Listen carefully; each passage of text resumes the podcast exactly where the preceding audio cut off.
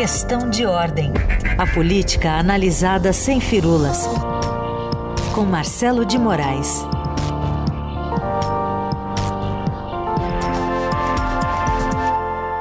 Tudo bem? Como é que vai, Marcelo?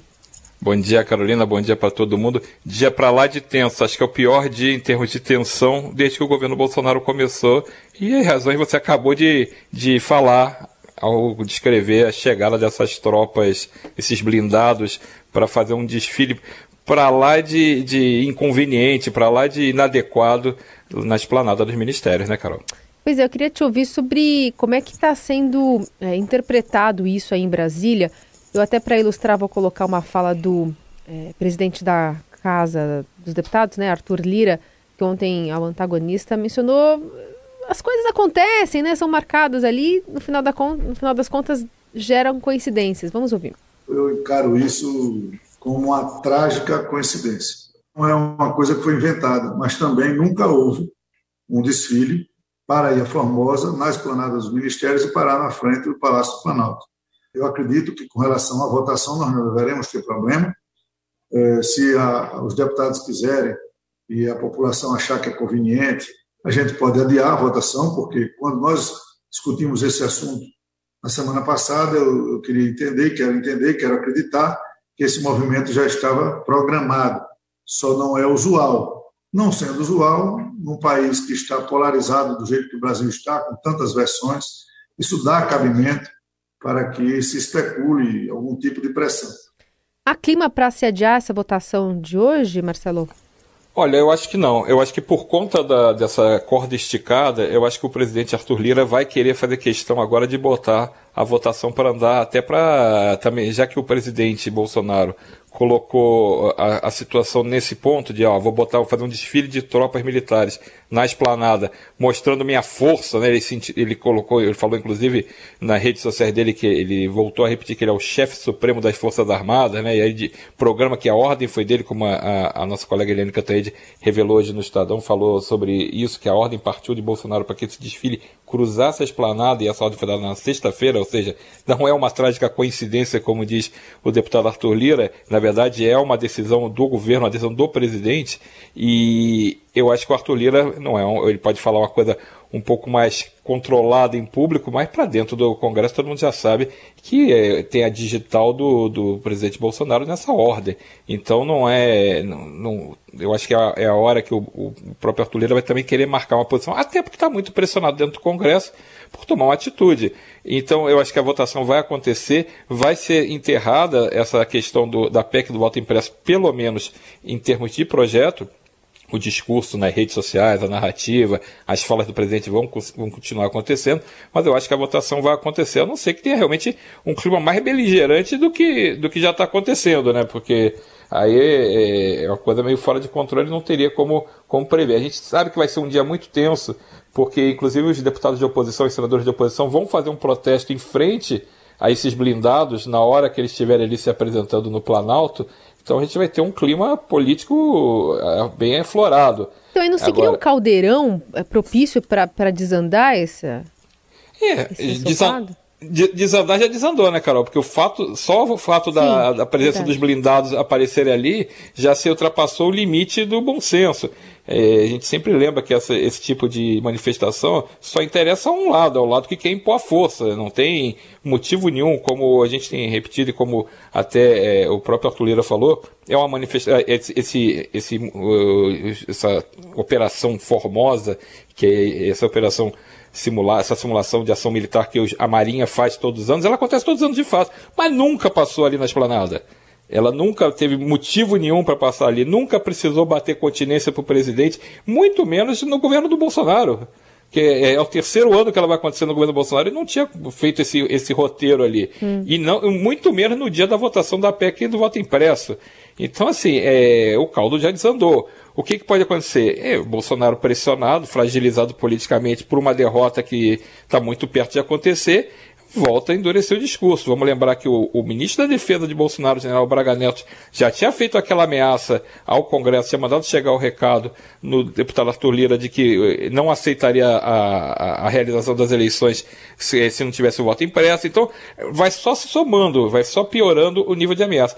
E aí a gente tem o Congresso que precisa reagir o Congresso até agora ele tem assistido essa escalada de, de autoritarismo do presidente, esse cada vez mais ameaça da democracia que o presidente insiste em fazer, e o Congresso vira para o lado e finge que não está acontecendo nada. As únicas reações que a gente vê formais aconteceram no Judiciário, seja com as ações no TSE, seja o inquérito dos atos antidemocráticos, seja pelo discurso que pela primeira vez foi muito forte do presidente do Supremo, Luiz Fux, dizendo que estava cortado o diálogo em termos de reunião dos, dos poderes, porque o presidente não, não, não, não, mantinha um mínimo de condições de dialogar com os outros poderes, porque ele ofendia integrantes do Supremo, que é o caso que ele tem se cansado de, de atacar o ministro Luiz Roberto Barroso e também o ministro Alexandre de Moraes. No caso de Luiz Roberto Barroso, os ataques são xingamentos explícitos, né? Então, é, foi a, a, o Judiciário tem tido um comportamento de reagir. Já o Congresso, já o, o Poder Legislativo, não tem feito nada. Como está se beneficiando dessa intimidade com o poder para ocupar espaços políticos, ocupar,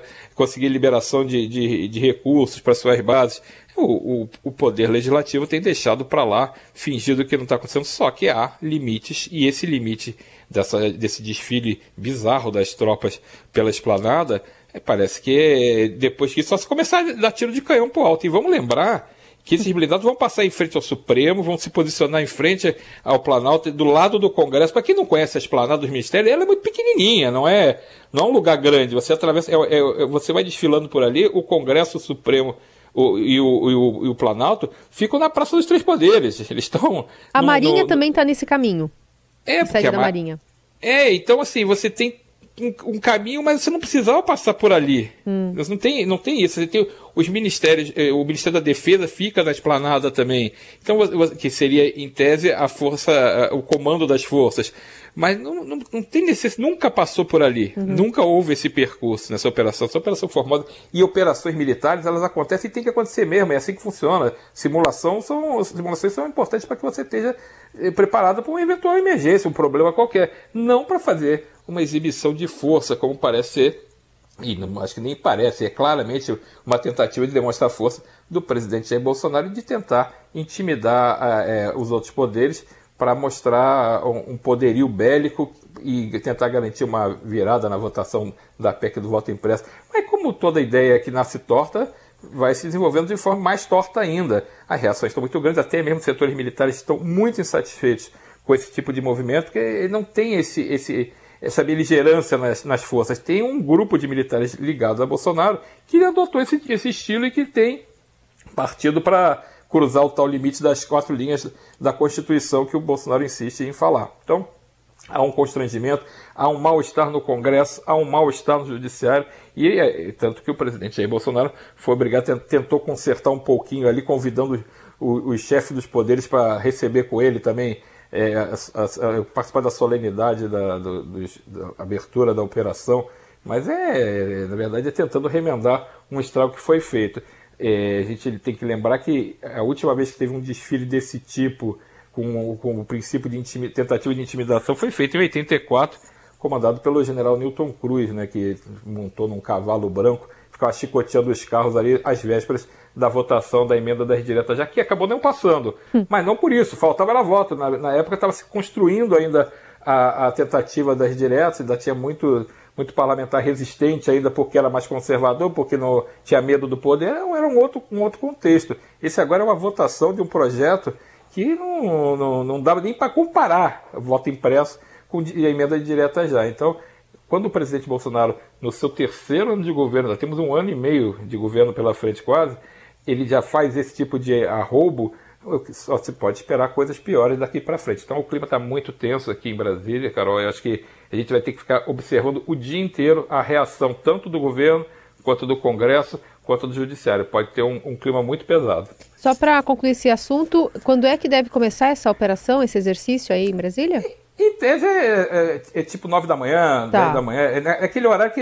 É que assim, como a situação já não é mais uma coisa de operação, ela tem um, um, um viés político, Sim. ela pode até em última hora o presidente fala, ah, desvia aí, não vem aqui, sei lá, isso tá. tudo pode acontecer, mas não, não acredito, acho que eles vão fazer, que agora também não dá para recuar, porque seria um gesto de, também considerado de fraqueza do presidente, embora seria o correto, seria um gesto, Sim. inclusive, importante se ele mudasse isso, assim, ó, já que pegou mal, já que vocês estão entendendo errado, não tinha nada a ver, mas já que vocês estão entendendo errado, eu vou desviar, de, pedir para desviar de novo, seria até um, um, gesto importante, mas ele não fará isso. Tá. Mas isso deve ser uma operação bem mais rápida do que se imaginava. Bom, ainda temos que, bom, tanta coisa, eu vou pegar a lista aqui de coisa em Brasília. Eu falar sobre essa comissão especial que aprovou ontem à noite, mais uma vez, né, sem muita discussão, essa reforma eleitoral, uma concha de retalhos, você tem é, explicado aqui para a gente. E agora vai estar tá na mão é, é, da, do plenário da Câmara e do Senado arrumar tudo para 22 ou deixar como está? Pois é, Carol, a gente vê é, esse tipo de discussão acontecendo de novo ao apagar das luzes, né? Porque a gente já teve na semana passada uma tentativa de votar isso de madrugada. Havia, havia um, uma expectativa que se entrasse madrugada dentro com essa discussão. E ontem, de noite, bem tarde, no meio dessa confusão, dessa polêmica dos blindados passando pela esplanada, fica a, a comissão especial resolveu votar e aprovou uma reforma política que eh, eu fico com, com, medo de falar que é um Frankenstein, que eu não sei se todo mundo sabe o que é um Frankenstein. Eu, a geração mais... cringe sabe. É, eu acho que eu, eu acho que Frankenstein seria um perfeito, porque você junta uma cabeça de um lugar, um braço de outro, uma perna de outro, mas é, para resumir, uma colcha de retalho de várias, é, vários modelos de sistema político tudo num só. É, é, o relatório que foi produzido nessa comissão especial, ele muda e vira de cabeça para baixo as eleições brasileiras. Ele, ele propõe que se adote primeiro o distritão, que é uma discussão até que você pode concordar ou não, mas pelo menos uma discussão razoável, porque ela tem um começo, meio e fim. Você passa a ignorar a proporção dos partidos, então não tem mais aquela coisa de coeficiente eleitoral. Quem foi mais votado ganha. Isso tem uma lógica. Ok, você concorda ou você não concorda mas isso tem uma lógica. Mas aí você, no mesmo pacote, você coloca esse sistema para agora, depois um outro sistema para 2026, coloca o fim do segundo turno em uma tentativa de votação é, em ordem preferencial, ou seja, você não tem mais segundo turno, você vota no primeiro colocado e dá suas opções como segundo colocado. Isso é uma, primeiro que é, é, é quase impossível do eleitor conseguir ter um, um, entender que, que vai mudar e vai ser desse jeito. Isso não passa. Mas tem outras coisas ali que você tenta voltar as coligações proporcionais para vereadores, para deputados. Então, é tudo uma misturada e é muito provável que não passe nada. É muito provável que a Câmara acabe deixando para depois esse projeto e aprove apenas a volta das coligações para as próximas eleições. Então você poderia ter partidos se aliando em todos os níveis, podendo fazer suas chapas proporcionais para presidente, para deputado, para senador, para governador e depois na eleição municipal para prefeito, para, para vereadores. É uma coisa que está no, no, radar do Congresso aprovar essa volta das coligações que tinham sido extintas em 2017, na, na numa votação em 2017. Então isso parece ser a coisa mais provável que vote. E outra coisa que deve ser discutida de fato é um jeito de redução ou do número de candidatos ou do número de partidos, porque tem uma conta que não vai fechar nunca. Cada vez mais você tem partidos, cada vez mais você tem candidatos majoritários. E isso tem que ser bancado com o fim das, do financiamento privado, você passou a bancar isso tudo com esse fundão. E esse fundão vira um saco sem fundo para bancar tanta gente, a campanha de tantos candidatos. E isso chegou a uma conclusão que os parlamentares estão pagando uma conta com o desgaste político e virou meio que um balcão de negócios para oportunistas. Você tem candidatos que se lançam só para fazer negócio aproveitando esses recursos do, do fundo eleitoral. Uhum. Então, isso também deve ser mexido nessa discussão. Essas devem ser mudanças que podem de fato sair. Não é para agora, isso ainda tem um, um, uma, umas semanas aí pela frente para conseguir processar esse relatório da, que foi aprovado na comissão especial. Mas formou-se um caldo de cultura de que, do jeito que saiu esse projeto da comissão especial, não tem a menor condição de ser aprovado nem pelo plenário da Câmara, e se passar pelo plenário da Câmara, não passa no plenário do Senado, porque o senador Rodrigo Pacheco, que é o presidente do Senado, já disse que tem muitas restrições, tanto ao distritão quanto a outras coisas que foram apresentadas na proposta feita pela relatora, a deputada Renata Abreu, que é presidente de partido, ela é presidente do Podemos. Então, é mais do que ninguém, ela deveria entender as dificuldades que os partidos estão enfrentando e não tentar colocar mais dificuldades com um, um projeto que parece que abraça eh, o mundo inteiro num texto só. Não vai passar, mas faz-se a confusão. É esse que é o problema. No momento que a gente está com tantas agendas aí para serem resolvidas, e vamos lembrar que é sempre importante a gente lembrar, temos uma pandemia ainda, a dificuldade ainda para conseguir vacinação para todo mundo, a economia está muito mal, a inflação está fugindo do controle, tem desemprego, então tem umas agendas que seriam muito mais importantes serem atacadas, por exemplo, a reforma podiam ser discutidas com muito mais tranquilidade num outro clima, do que ficar falando de tanque na rua, falando de reforma política, falando de agendas que parece que só servem para fazer fumaça e confusão e não ajudam em nada atrair, por exemplo, investimento externo, uhum. atrapalha a imagem do Brasil. E eu vou só falar uma coisinha para fechar, Carol, uhum. é que assim, a gente ontem teve uma notícia que era super importante e gravíssima, que é a possibilidade do aumento da temperatura do planeta Sim. em um, um grau e meio. E a gente não tem uma manifestação do governo sobre isso. O único que eu vi falar oficialmente sobre isso foi o Ministério da Agricultura, que mostrou sua preocupação porque pode ter um desabastecimento, pode ter um, um problema de segurança alimentar, porque temperatura aumentando afeta a, a produção dos campos, a, as lavouras pagam um preço por conta dos problemas climáticos. O Ministério do Meio Ambiente do governo de Jair Bolsonaro ficou calado, não, falou, não se manifestou. O presidente Jair Bolsonaro ficou calado, não se manifestou. O vice-presidente General Mourão, que cuida daquela comissão da Amazônia, ficou calado, não se manifestou. Então, esse sim era um tema que devia estar no, na, em cima da mesa do governo para poder se manifestar, e ontem até, o, o, o para não dizer que eu só falo mal, o ministro do Meio Ambiente, ele até se reuniu para agendas climáticas com autoridades do Canadá e da França. Menos mal agora, tem que ter uma, um, isso tem que ser uma prioridade do, do, do, governo brasileiro, e não é a prioridade do governo brasileiro nesse momento, é, é a questão do voto impresso, e é algumas votações meio sem pé nem cabeça que ficam desfilando pelo Congresso Nacional tal e qual os blindados estão desfilando, desfilando sem razão nenhuma para estar tá na rua. Bom, seguimos acompanhando também com Marcelo de Moraes de perto ali a elevação da temperatura do planeta e de Brasília, né? Dois ecossistemas tudo, tudo pegando fogo, Carol. Tá, tu, tá tudo pegando fogo aqui em Brasília nesse momento e olha, a temperatura deve subir mais ainda, viu? Obrigada, Marcelo. Até quinta. Valeu, Carol. Até quinta. Bom dia para todo mundo.